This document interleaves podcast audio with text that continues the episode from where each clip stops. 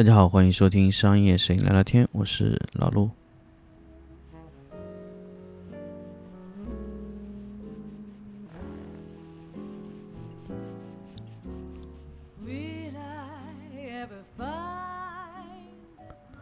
欢迎大家继续收听新的一期商业摄影聊聊天。那么这期我们来聊一个 稍微湿一点的话题吧，不是特别特别的干，可能最近呃再换一种生活方式，或者说换一种工作的方式。呃，我自己具体到底要再去呃做哪一种方向的工作，其实我自己也。在考虑，就到底我要去做摄影的方向呢，还是要去做更多的关于产品的方向？所以这个是我可能最近一直在想的一些问题。呃，其实我一直认为摄影这个行业它是可以被工业化的。那么为什么到现在为止？摄影还是一个非常非常奇怪的一个存在，是一个作坊式的，或者说个人工作室的，甚至各种情况它都能挣钱。摄影是一种，我认为是一种非常非常奇怪的行业的存在，因为任何的行业都已经被工厂化、流水线化取代了。为什么摄影这个东西它就是不能替代呢？很多摄影师或者说从事摄影行业的一些一些摄影师啊，他都会觉得说，哎，这摄影它不是一个艺术行业吗？艺术行业就应该是呃非常非常艺术化，或者说是定制化的生产。那么很多时候我也在想，那么其他艺术行业难道一个都没有被标准化吗？就像画画、打印这些行业，他们难道不能被艺术化、被生产成标准的画吗？其实我觉得可能还是可以的。那我们再说一说，比如说花瓶这些这些产品，其实它本来是一种，如果我们要把它变成工匠，或者说每天都做不一样的产品的定义，它也是可以是这个样子的。可是为什么我们真的在去做这个行业的时候，发现最后花瓶都是由工厂统一生产出来的呢？其实我们认为，可能这样的东西用户也是觉得可以的，所以。我们是不是在这个时期，就是可以把摄影通过工业化、标准化的形式给它做出来呢？其实我一直在思考这个问题。我们一直以为我们生产的是一种艺术品，但是没想到它最后它就是一种商品。就像我们在做花瓶或者做做一些什么茶壶一样的东西，我们一直以为我们在把它当成一种艺术品啊，非常珍贵的珍品的去打造的时候，结果发现，哎，人家不过就是一种商品。啊，商品呢就可以被工业化的复制啊，生产反复的制造出来，就可以一模一样的去复制出来，这不就是从裁缝到工厂化生产的变化吗？那么为什么其他行业可以，摄影不可以呢？我觉得很多时候啊，就是在于人的一种惰性，就觉得可能不会被替代吧，可能这样也可以吧。然后呢，摄影师包括，呃，各种在行业里面从业的人员也没有想去真的去革命性的去改变这个东西，可能导致哎，摄影可能摄影师这一辈子就可能就是这样了。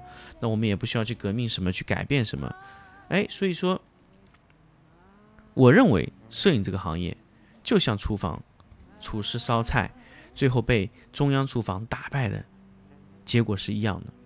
我们可不可以生产类似一种？中央厨房的产品，或者中央厨房的逻辑，去替代一些我们所谓的不能替代那些标准化生产出来的图片啊，比如说白底呀，比如说呃，那比如说是我们的一些呃基础的一些场景 SKU 图片啊，可不可以标准化生产出来？我觉得是没有问题的。很多时候啊，我们一直认为图片在生产或者说视频在生产出来，生产成标准化是我们接受不了的。那么我们想想，想问一问哈，我们接受不了的到底是什么？是图片一样，场景一样，还是嗯角度不一，角度一样？那么很多时候呢，其实我们发现，当然，当然，当然，我估计大家都想说，我想什么都不一样，我有独特性呢。可是现在很多的产品它是不需要独特性的，比如。你的产品就真的真的放在那里就可以卖的那种产品，比如说鸭脖呀什么这些东西，可能做的产品是一样的，除非他要去做一些柔性化的定制，但是大部分的产品他只需要把它拍到清楚就可以了。那你具体你怎么去把它弄清楚啊？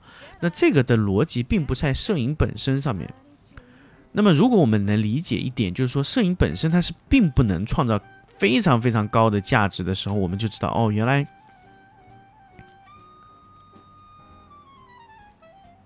摄影是一种手段，是把这个事情表达清楚的一种手段。所以这个时候呢，我们就觉得，哎，摄影其实也并没有想象中的。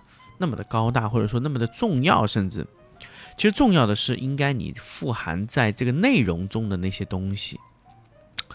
比如我们在卖一个产品的时候，你觉得是画面好看重要呢，还是这个产品的内容被充分的传达到了消费者的心目中，或者说消费者明确的感受到了你想告诉他的东西，这个才是最关键的一些信息。所以，其实我从前段时间吧，可能我觉得，可能从今年的一月、二月份的时候，就觉得我是不是还是适合在摄影这个领域里面去继续、继续的深耕。我问过自己很多这样的问题，就是说我拍了这么多年的摄影，就还适不适合继续做摄影，或者说摄影能不能继续的让我的能力继续展现出来？我又适合做什么？其实我一直问这个问题。其实我觉得每一个在行业中从事的这个摄影这么多年的，呃，摄影师，我觉得他你们自己也可以问问自己同样的问题。比如，你是不是真的就适合在这个行业，或者说，你是不是这个行业就能把你现在的状态发挥到很好？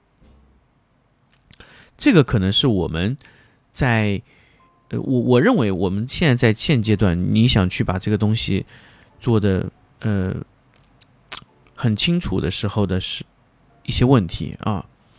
那么今天包括今天的，呃，我在提出这个，我提出这个离职啊，就是说问我这个问题的时候，他也在问，说，哎，你现在为什么要突然从摄影这个东西转过去？那你你现在要追求什么？其实我我我仔细想了一想，就是你问我。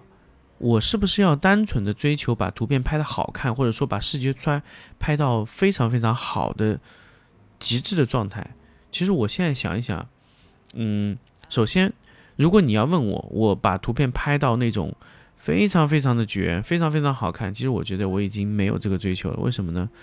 我的图片在二零一七年的时候就已经拍到美国了，就美国的很多的一些杂志啊，包括安迪啊、硬广上面，我都全部都投放过上去。甚至美国的一些主流媒体，我也投过了我的这种商业硬广图片。你说在图片这个视觉维度上面，你说我对我自己有多大期待啊？我可能从二零一七年就已经完成我所有的关于视觉上的一些要求。你说问我能拍出什么样的图片，或者能在哪个媒体上去露出我的图片，或者说我做的作品，我觉得这可能并不是我现在这几年可能要追求的。二零一七年出来以后。其实我对视觉的追求已经并不是特别高，就是我个人的视觉追求。我一直认为我在二零一九年进入到我现在这个公司，那么我的追求是什么？我的追求是，并不是我一个人要把这个图片拍好，而是要带着这个团队去把这个图片拍好。所以我在二零二一年到今天这个时候，我选择离开的时候，那么我的团队中能产出的图片。就像我产出的是一样的，啊，就和我的产出差别是不大啊，就能最低保证不会低于某个线。那么这么多年下来呢，其实我后来回过来想想，呃，如果我的能力用在这个影棚里面，只是单纯给这个影棚做，是我追求的目标吗？可能我想想，可能现阶段不是我的目标，因为我知道这个事情这样做可行，有没有办法复制出去呢？我想了想，不行。为什么呢？因为我这个团队的核心的这个运作模式还是什么呢？还是我个人做，你们跟着我做。就是你得必须待在这个地方，重重复复、反反复复的去复制、复制、再复制，而且这个复制的速度会非常慢。因为你都是靠人堆人的模式去把它做出来的。所以这个时候我在想，有没有另外一种方式可以做到把人变成机器，或者说把人堆人复制的这个过程的快速的生产出来的模式有没有呢？我也一直在寻找这个答案。结果我发现啊，我的模式啊，它就只能到这里。如果我现有的模式继续这样运作下去，你可以让一个棚、两个棚、三个棚、五个棚可以运作到这个样子，但是这样我会非常非常的累。我哪怕是使用同一套的 ERP 的软件去管理，但是对于我个人来说，要保证影棚的最低出品效率，我的覆盖范围也就是两百人、三百人。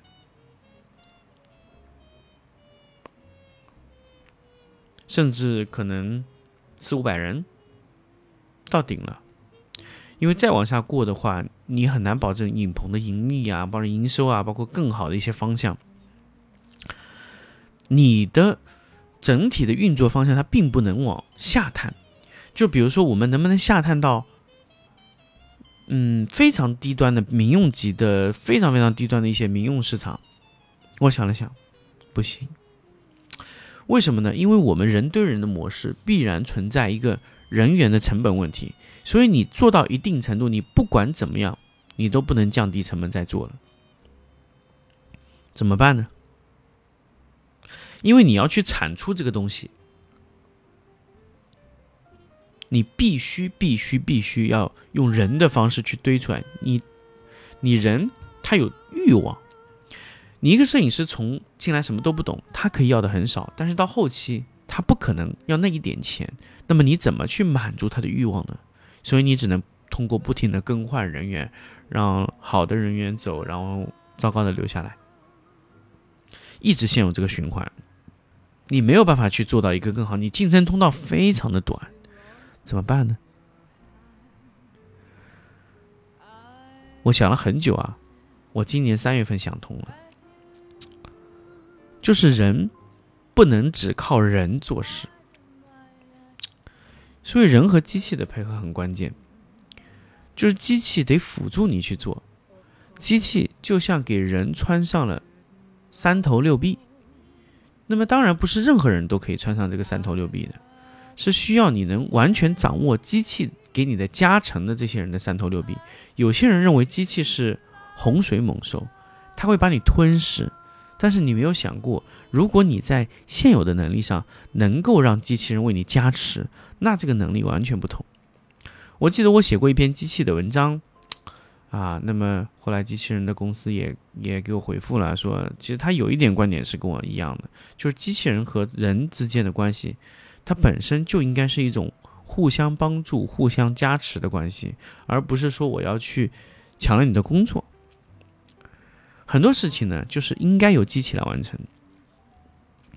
但是唯一让我不解的是，你们在解决机器的这个问题的时候，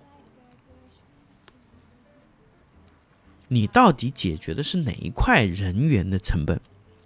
如果你解决是执行端的人员的成本，我觉得这个机器啊，终归是没有很大未来的，因为你在用最贵的钱去解决最便宜的问题，所以这种操作起来呢。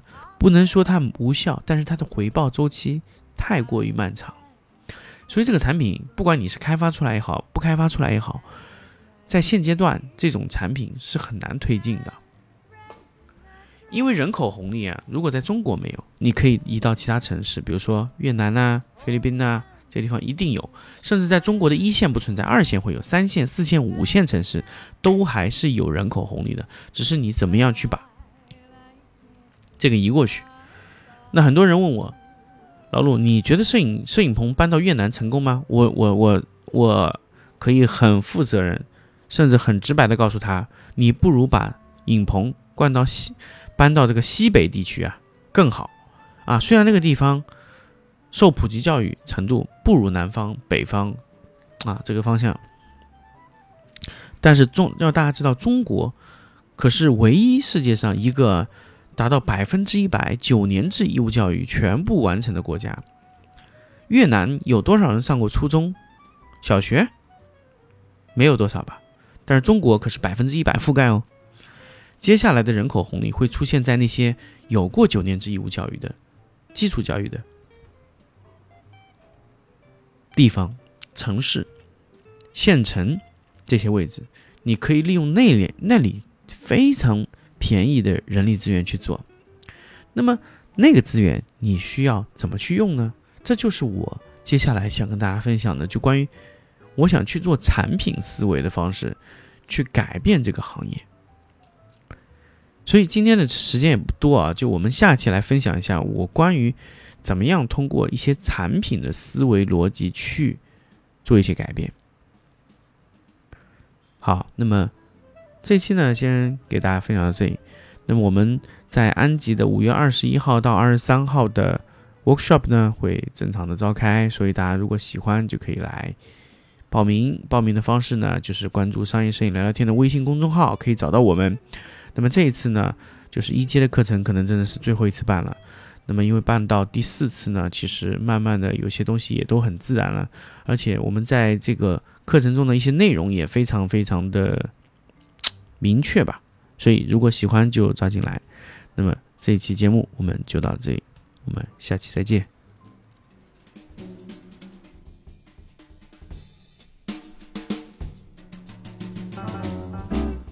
I like New York in June. How about you? I like a Gershwin tune. How about you? I love fireside when a storm is due. I like potato chips, moonlight, and water trips. How about you? I'm mad about good books. Can't get my fill. And Frank Sinatra's looks. Oh. I thrill, holding hands in a movie show.